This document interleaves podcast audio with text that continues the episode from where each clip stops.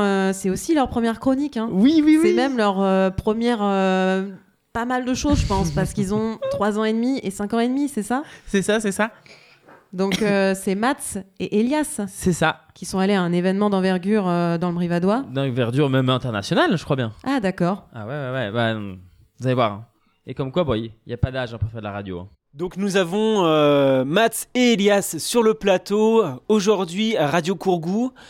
Ils sont été nos envoyés spéciaux pour une fameuse bataille de cerfs-volants. On va en apprendre beaucoup plus avec eux euh, tout de suite après une petite pause musicale.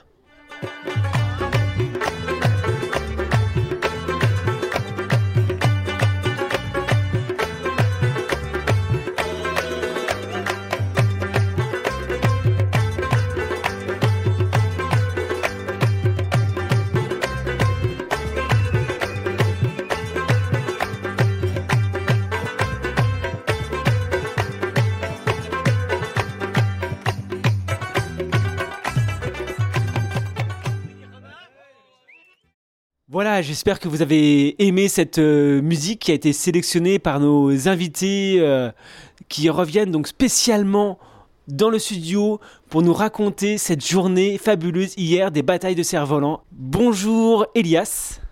Bonjour. Bonjour Matt. Bonjour. On est ravis, vraiment très honorés de, de vous retrouver ici. Alors euh, dites-nous, euh, où est-ce que vous êtes allé hier À la bataille de cerf-volant. À Slabozir. Que vous avez pu vous-même avoir un cerf-volant Oui.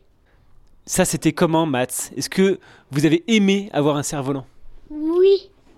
Est-ce que le cerf-volant, vous l'avez mis, vous avez préféré le mettre très très haut ou très très bas Très très haut. Encore plus haut que les arbres Oui. Encore plus haut que les nuages Oui. Encore plus haut que le soleil Oui. Encore plus haut que tout Oui.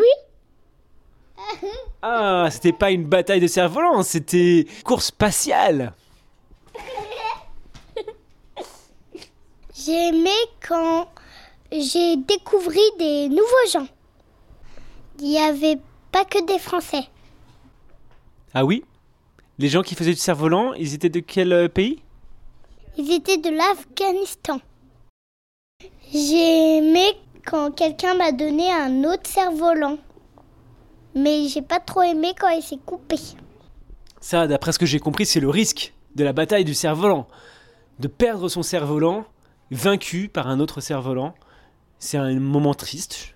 Et c'est vrai qu'on compatit avec ça. Est-ce que, Elias, vous avez pu retrouver ce cerf-volant après Ce cerf-volant perdu, battu Non. Est-ce que vous avez mangé là-bas Oui.